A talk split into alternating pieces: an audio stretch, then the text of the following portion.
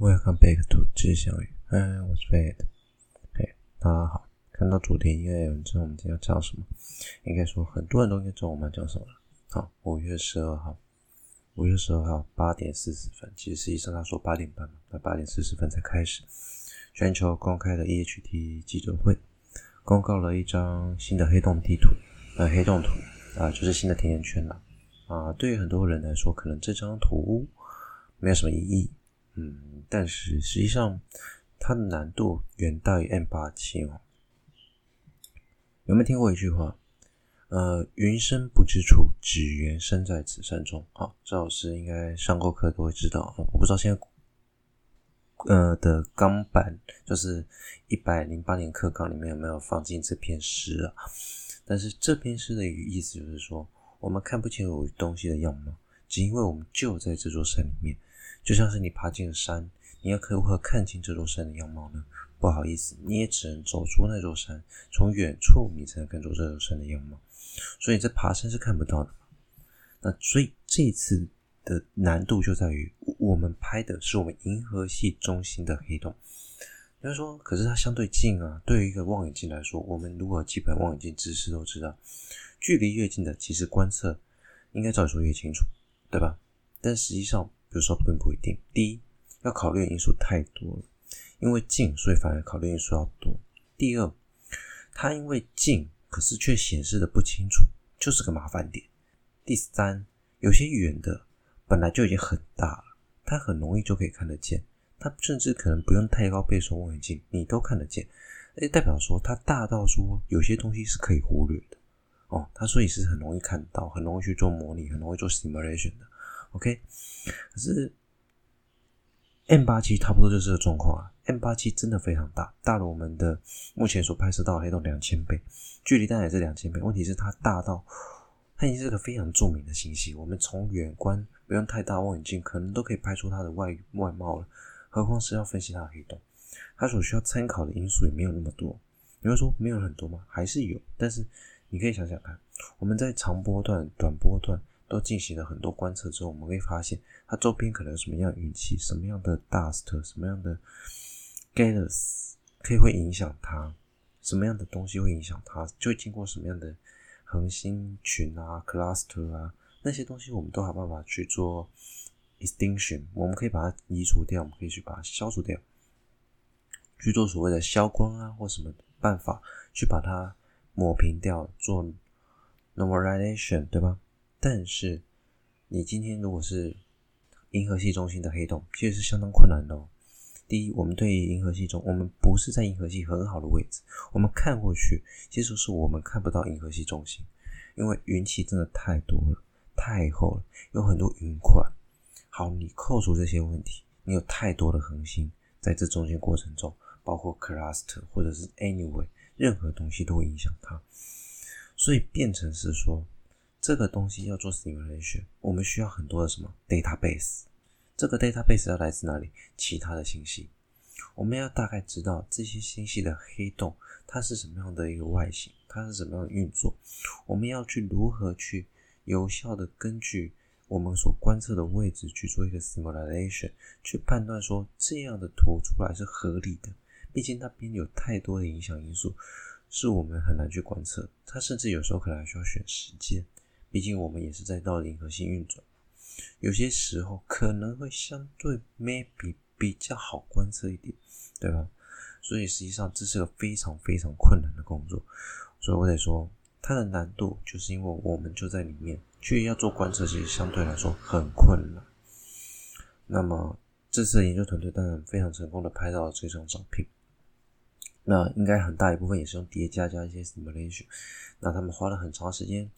据上次的研究结果，已经花了经过了三年。那实际上开始研究 EHT 这个计划开始也持续了五年。其实他们算是真正完成第一阶段的目标。你说 M87 不是吗？其实你说我们真的要了解外面的东西，其实我们对自己的东西我们必须更了解，对吧？我们一直知道，呃，人马座我不知道那个叫 A star，我都叫它 A，然后上面有 A，上面有个 star，我不知道那个英文怎么讲。OK。那个人马座的 A 嘛 star，它它是一颗非常重要的黑洞，因为它在银河系中心。那我们做 M87 的观测，只是为了模拟，或者是判断，或者是告诉我们自己说，对这个方法可行。那接下来下一个步骤就是要往银河系中心发展。那现在我们对银河系中心也有了解，那下一步是什么？下一步我们应该会去研究更多黑洞外形、黑洞的模拟，去了解这个物体到底实际上是怎么运作的，这个天体到底是什么样的东西。我觉得我们真正的开始去往下一步迈进时，我们真正的不再只是从 simulation 或是 data 去分析黑洞的东西、黑洞的样子，而是我们真的实际上去观测到了黑洞，我们真正的了解到黑洞的成因。那甚至下一步会是什么？下一步就是更大质量的黑洞，supermassive black hole、host galaxy、AGN、Quasar，这些是我们下一步，也许我们更可以去了解说这些所谓的我们讲的早期的星系的形成、早期的星系的结果，它会不会？它一定有办法帮助我们了更了解这个 universe 是如何在运作的，对吧？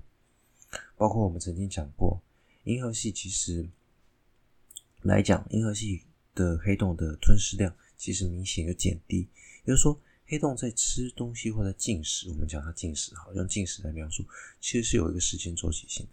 那这些东西是如何影响，或者是如何创造，这件事也是需要被讨论，对吧？黑洞是不是真的有一个寿命到期？那它会怎么样的死亡，怎么样的诞生，对吧？这都是我们需要去研究。OK，好了，简单把 EHT 他们的工作稍作一些介绍。我们接下来讲讲另外一个之前的新闻也有报，那这个很有趣啊。我们再讲一讲另外天文其实，因为还有点时间，就是月球上的水到底怎么来？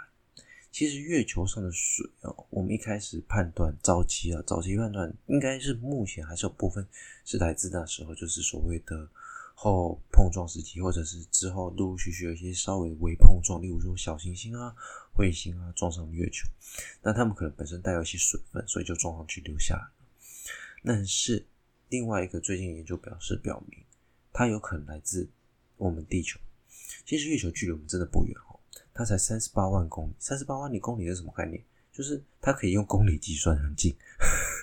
真的，它能用公里继续计算的时候，它真的很近啊，它不远。那因为这就因为它不远，所以我们它其实实际上。在某些时候，其实它是包容在地球的磁层里面。什么意思？地球的磁尾其实是有把月球含进去，这也就变成是说，当地球大气层逃出出来的氢离子跟氧离子会在月球上结合，形成了大概三百五十立方公里的一个永冻土或者是液态地下水。嗯，月球当月球穿越过了地球的磁层的尾部的时候啊，就是会因为太阳的地球磁场会受到太阳风干扰而被拉长，那被拉长的时候，地球的尾部会有些磁力线断掉，又重新连接。那这些在当中的离子啊，会会突然获得一个重力，磁场断连就像是太阳的磁重连，太阳的日冕，那个磁重连断掉的时候会喷发出一股能量嘛，所以这种磁力线断裂。在连接的过程中，它会有一个很强大的能量，中间会有一个很强大的能量。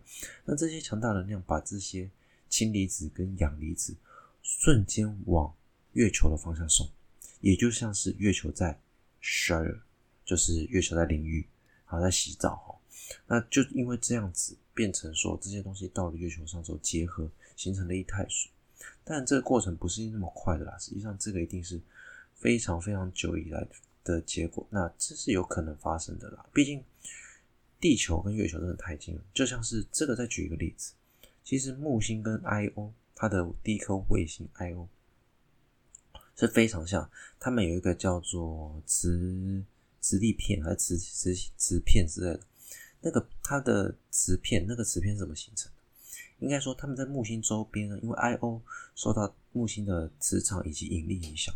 它内部尚未冷却，形成了非常惊人的火山景观。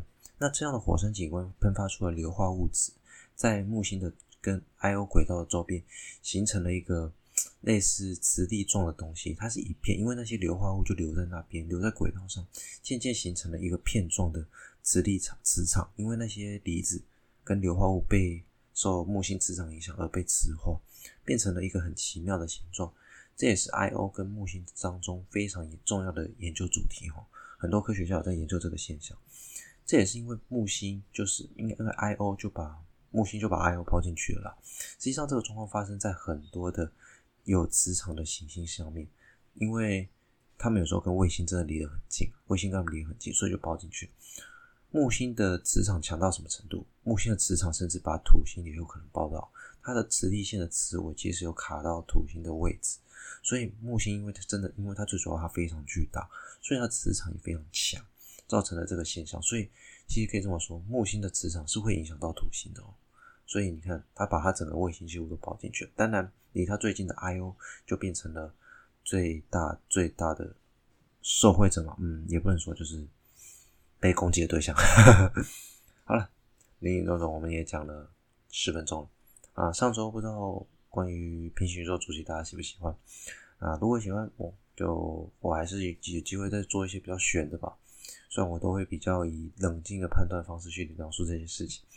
那如果你有听完我的废言，呃，就是废话了，那我非常开心。那也因为你听完了，所以我也觉得祝你有美好一天啊。不愿花这时间来听我这里讲废话。OK，好了，那下周因为非得要上班，我要值班，所以下周跟下下周又有事，所以可能不会录音。但如果临时有想到什么事情要录，还是可以录了。那就不管这样，本周就到这里。那祝大家有愉快的一天。哦，跟大家报备一下，今天是二零二五月十四号，是黄色情人节哦。我刚才想说去查一下黄色情人节是什么，有兴趣的朋友去查一下，我也我也没查。我今天祝大家愉快一天，情人节快乐！好，晚安。嗯，也不是晚安了，应该是早安。七点十二分。好，飞的，我们下周见。哦哦，我们下个月见。呵呵，我是飞的，再见，拜拜。